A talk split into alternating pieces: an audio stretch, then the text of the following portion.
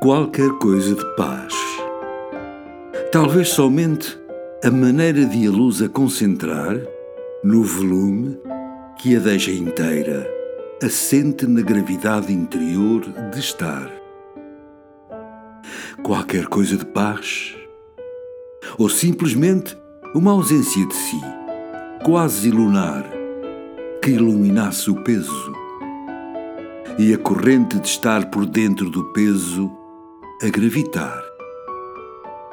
Ou planalto de vento, milenária semeadura de meditação expondo à intempérie a sua área de esquecimento, aonde a solidão, a pesar sobre si, quase que arruína a luz da fronte onde a atenção domina.